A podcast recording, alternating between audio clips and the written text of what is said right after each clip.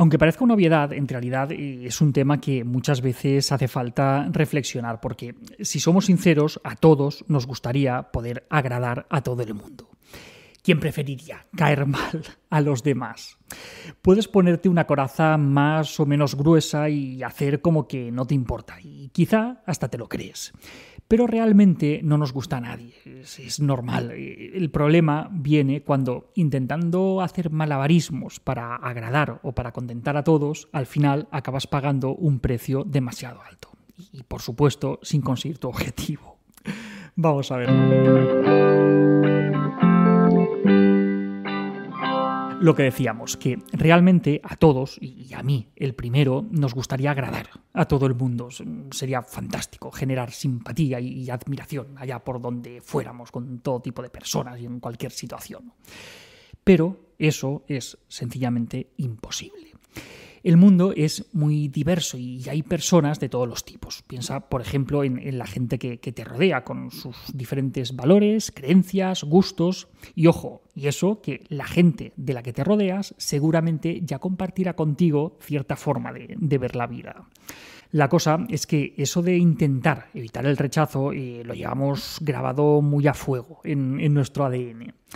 Los seres humanos eh, somos seres sociales. Eh, vivimos y nos hemos desarrollado gracias a pertenecer a un grupo y a la cooperación con nuestros iguales.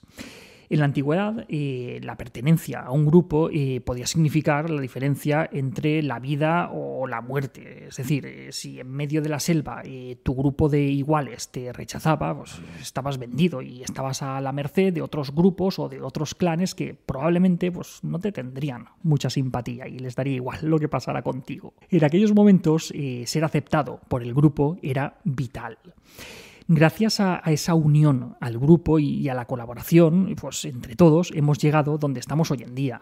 Podemos pensar que hemos cambiado mucho, pero aquel miedo al rechazo que, podían sentir nuestros antepasados de, las cavernas sigue presente dentro de nosotros.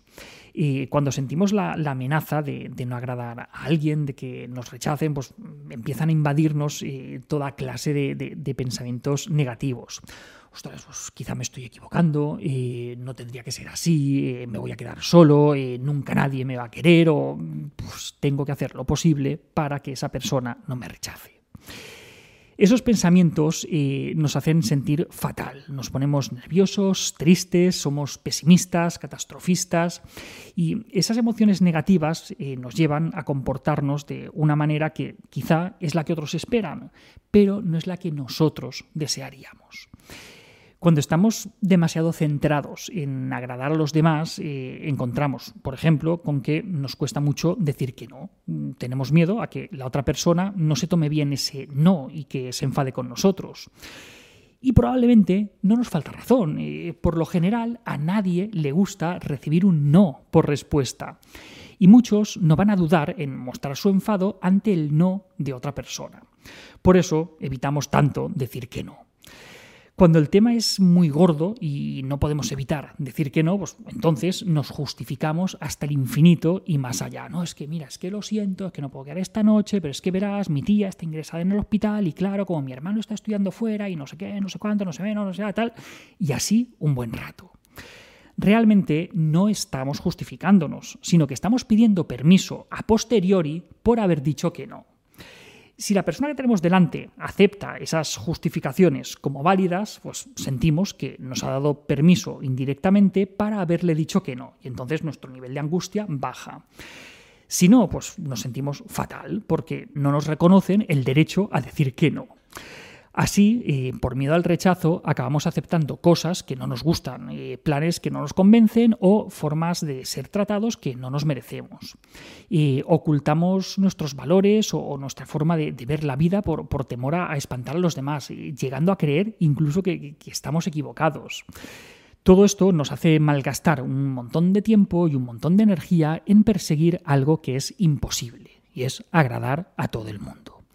Y precisamente persiguiendo ese imposible, acabamos renunciando a nuestras preferencias y a nuestros deseos, o, al menos pues, acabamos ocultándolos ante los demás porque sentimos que, que no podemos ser aceptados tal y como somos. Y ojo, que en parte es verdad, hay personas que no te van a aceptar por tu forma de ser, por tus valores o por no aceptar lo que ellos esperan que hagas. Pero ocultar quién eres, en verdad, te puede llevar a sentirte como un farsante y no es nada agradable vivir con, con esa sensación. Y sabes lo peor, que si te dejas llevar, al final puedes acabar convirtiéndote en un imán para personas que no dudan en abusar de los demás, eh, personas de esas que, que les das la mano y te cogen el brazo entero. Son personas que, de manera consciente o inconsciente, se dan cuenta de que quieres agradar, de que siempre estás disponible y no van a dudar en aprovecharse de ti. Suena feo, pero es que es así, se aprovechan de tu necesidad de agradar a los otros. Y si tu única motivación es evitar el enfado de los demás, ten en cuenta que hay cosas peores que el enfado de otras personas. Puedes acabar siendo un esclavo de esa necesidad de agradar y al final llegar incluso a olvidarte de quién eres o de qué necesitas. Pero bueno, llegados a este punto, ¿Qué puedes hacer? Pues lo primero será aceptar que no puedes agradar a todo el mundo.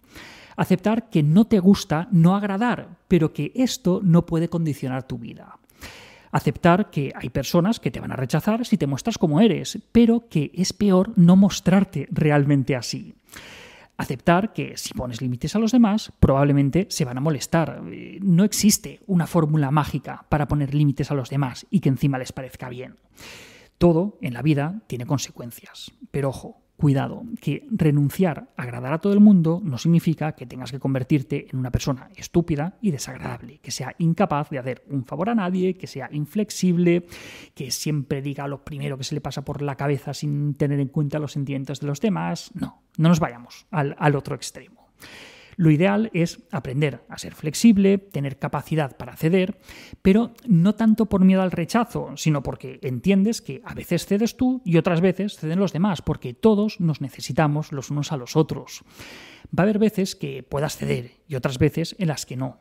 Pero el motor de tus decisiones no debería ser evitar el rechazo a toda costa, porque no te conviene y porque por mucho que te empeñes tampoco lo vas a conseguir. Y hasta aquí otra píldora de psicología. Eh, si te ha gustado, no olvides compartirla. Tenéis un montón de vídeos, de artículos en el canal de YouTube y en albertosoler.es. Y en todas las librerías, nuestros libros Hijos y Padres Felices y Niños sin etiquetas. La semana que viene, más. Un saludo.